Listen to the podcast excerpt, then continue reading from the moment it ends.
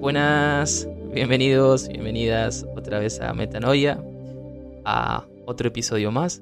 Gracias comunidad por, por estar ahí del otro lado, tomándose un tiempo para escucharnos. Espero que, mm, que tengan mate por ahí, o mate, o café, té, lo que les guste, si es que están en su casa, obviamente. y espero que, mm, que disfruten mucho lo que hoy, lo que hoy tengo para compartirles.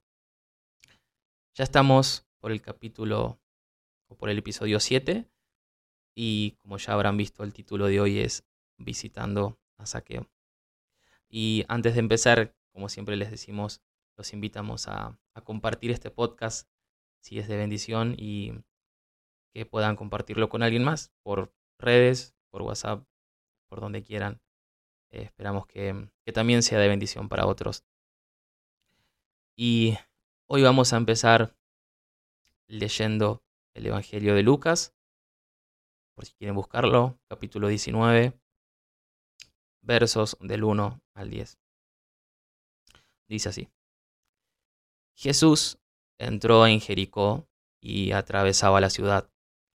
Allí vivía un hombre muy rico llamado Saqueo, que era el jefe de los publicanos. Él quería ver quién era Jesús pero no podía a causa de la multitud, porque era de baja estatura.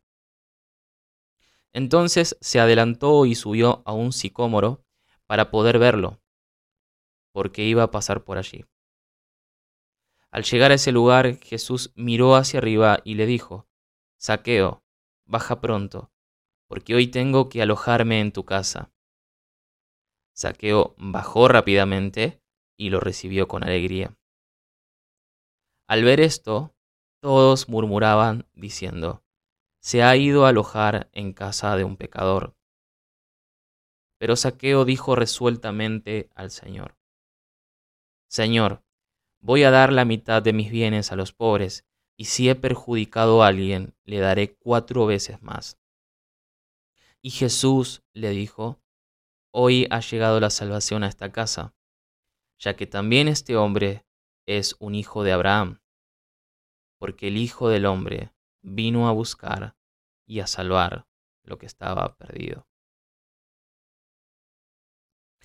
No es la primera vez que, Jesús es criticado por sentarse a, comer con gente que no tenía buena reputación. De hecho, es, es algo bastante frecuente. Tampoco es la primera vez que Jesús se encuentra con un recaudador de impuestos. Anteriormente mm, había llamado a Mateo para que sea su discípulo. Pero ahora quisiera que nos metamos en, o intentemos meternos en, ese contexto, en esa situación concreta.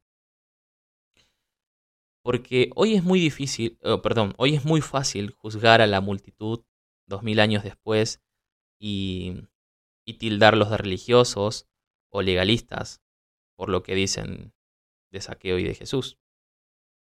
Pero intentemos ponernos en sus zapatos.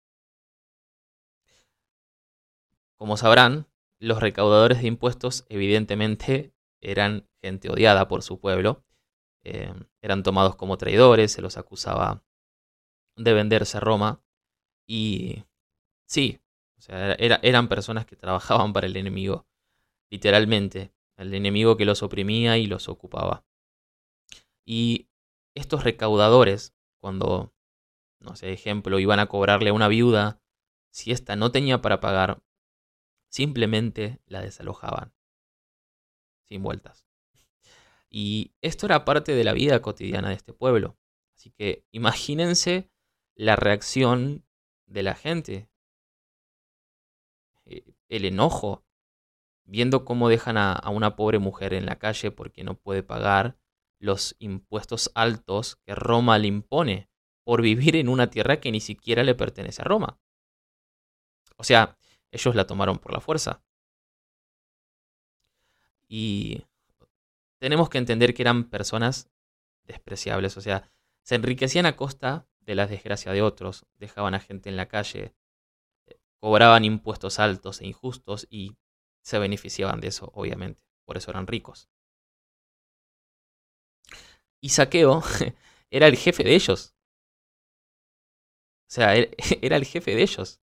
Y este hombre seguramente era una de las personas más odiadas y despreciadas de su tiempo. Porque, vamos a ser honestos, estoy casi seguro de que si, si hubiéramos estado ahí, es muy posible que habríamos estado en medio de la multitud condenando a este hombre o criticando a Jesús porque se metió en su casa. Porque ¿a quién le puede caer bien un tipo que es jefe de aquellos que son capaces de dejar a una viuda sin casa, a una pobre viuda en la calle? ¿A quién le puede caer bien un hombre que se enriquece mientras que su pueblo sufre, o a costas de su pueblo? Además, tengamos en cuenta que las viudas y los pobres ocupan un lugar muy especial en la fe y en la cultura judía. Literalmente en el Antiguo Testamento vemos a Dios insistiendo una y otra y otra vez en defender y cuidar a la viuda y a los pobres. Y este tipo se está metiendo con ellos, se está aprovechando y abusando de ellos. Entonces, podemos decir que tenía todos los motivos para ser juzgados y condenados. Y condenado, perdón. Y otro detalle muy importante tiene que ver con, con que era un hombre rico. Y podemos también comprobar que la figura del rico en la Biblia tampoco tiene muy buena reputación. O sea, generalmente está asociada al problema de la injusticia social. Algunos tienen eh, mucho mientras otros tienen muy poco o no tienen nada. Y de hecho, en, en el Nuevo Testamento nos encontramos con la parábola de Lázaro y el hombre rico, la parábola del rico confiado y también con aquel joven que se encuentra con Jesús, pero no lo sigue porque no, no puede renunciar a todo lo que acumuló. Y es el mismo momento donde Jesús afirma que es más fácil que un camello pase por el ojo de una aguja que un rico entre en el reino de los cielos. Y la gente que lo escuchaba le pregunta, ¿quién podrá salvarse entonces? A lo que Jesús contesta y, esto creo que es la clave del mensaje de hoy, Jesús le responde, lo que es imposible para los hombres es posible para Dios. Y vemos a continuación, un poco más adelante, a este jefe de los publicanos trepado a un árbol para ver quién era Jesús. Jesús lo ve en el árbol y me encanta porque Jesús autoinvita a la casa de saqueo sin que nadie le diga nada. Y hay un detalle también en el texto que me gustaría que podamos prestarle atención y es que mientras la multitud lo llama pecador, Jesús lo llama por su nombre.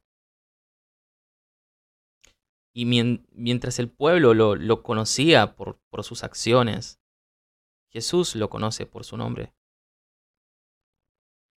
Pero hay algo más todavía mientras leía algunos artículos sobre esta cita bíblica, encontré el significado del nombre de saqueo. Y cuando lo leí no, no podía creerlo. O sea, en realidad nunca, nunca lo había buscado y nunca había. Eh, nunca supe cuál era el significado. Y literalmente me voló la cabeza. El significado del nombre saqueo, lo pueden googlear si dudan de mí, es, se puede traducir como puro o inocente. Puro o inocente. Y bíblicamente hablando, los nombres son más que nombres. O sea, literalmente vemos personajes bíblicos cuyos nombres tienen una historia detrás. Tienen una, una vinculación directa con su vocación. Encontramos el, el caso de Samuel cuyo nombre significa se lo pedí al Señor. Y podemos ver en ese nombre reflejado todo el proceso que sufrió Ana buscando tener un hijo y lo que ese hijo significaba para ella. El mismo nombre de Jesús significa Yahvé salva.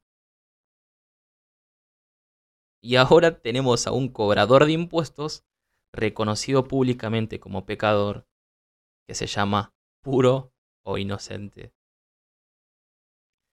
¿Qué nos estará queriendo decir Dios con eso? Quizá me gusta pensar que nuestras acciones no pueden anular la identidad que Dios nos dio y el llamado que tiene para nuestras vidas. Lo repito, quizás nos esté queriendo decir que nuestras acciones no pueden anular la identidad que Dios nos dio ni el llamado que Él tiene para nuestras vidas. Porque no importa lo mucho que le hayas embarrado, ni tampoco importa lo que diga la multitud, porque Jesús te sigue llamando por tu nombre, me sigue llamando por mi nombre, nos sigue llamando por nuestros nombres. Y mientras otros nos reconocen por nuestro, por nuestro pecado, Dios nos llama puros, nos llama inocentes. Porque para eso fuimos creados. Esa es nuestra identidad, nuestra, nuestra esencia.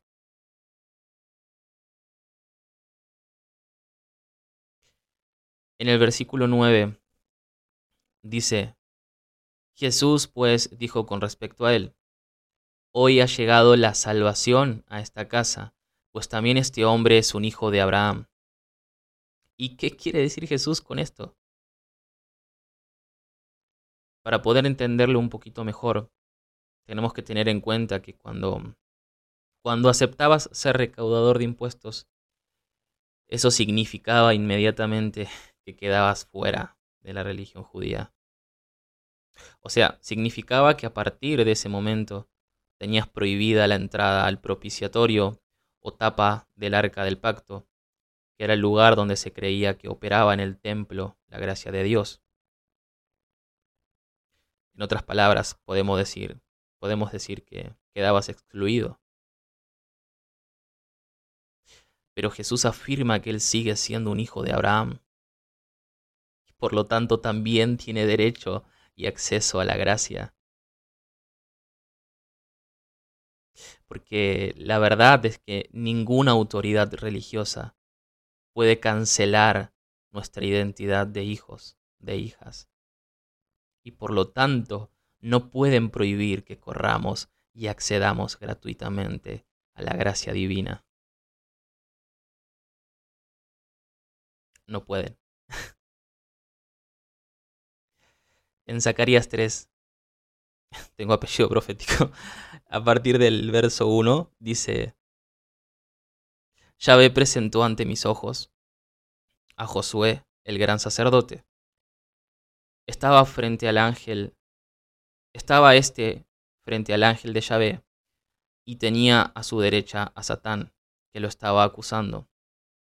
El ángel de Yahvé dijo a Satán, que Yahvé te contenga, Satán, que Él te haga callar, pues Jerusalén es su preferida.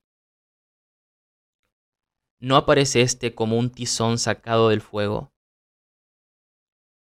Ahora bien, Josué estaba vestido con ropas sucias, mientras permanecía en presencia del ángel de Yahvé.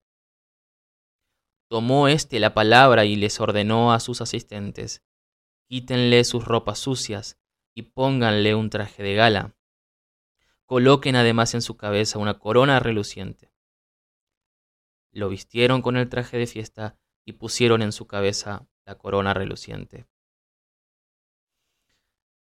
Esta, esta es una, una de mis citas preferidas porque podemos ver cómo mientras Satán acusa a Josué, Dios lo defiende. Y, y, no solamente lo defiende, sino que lo llama su tizón rescatado del fuego.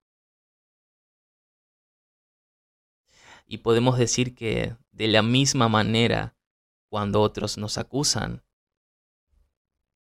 cuando otros nos llaman por nuestros pecados, o nos acusan, o nos difaman, Dios dice, cállate Satán, porque este es mi hijo o mi hija, redimidos, al que yo rescaté, al que limpio con mi gracia constantemente. Su nombre es inocente, Su nombre es puro.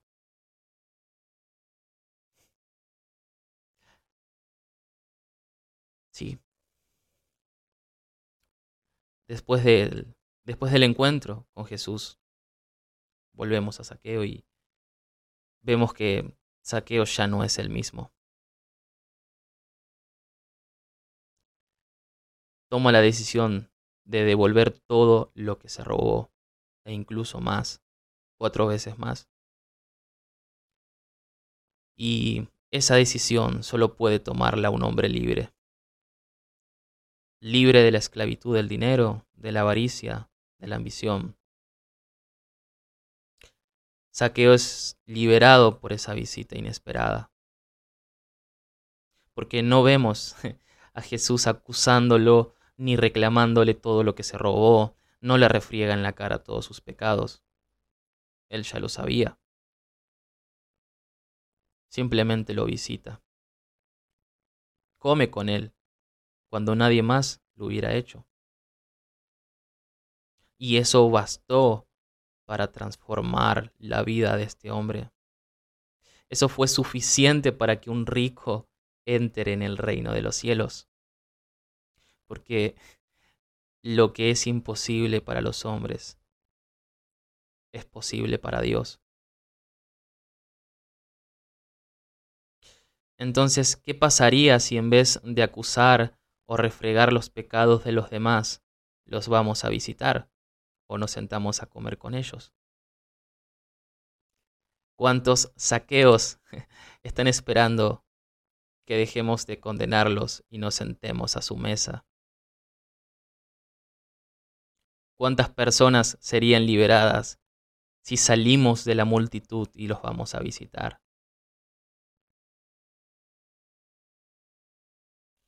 Vayamos, iglesia, ánimo. El Hijo del Hombre ha venido a buscar y a salvar lo que estaba perdido. Y no se olviden que lo que parece imposible para los hombres es posible para Dios. Metanoia es renovar nuestra manera de pensar para transformar nuestra manera de vivir. Hasta la próxima, nos vemos.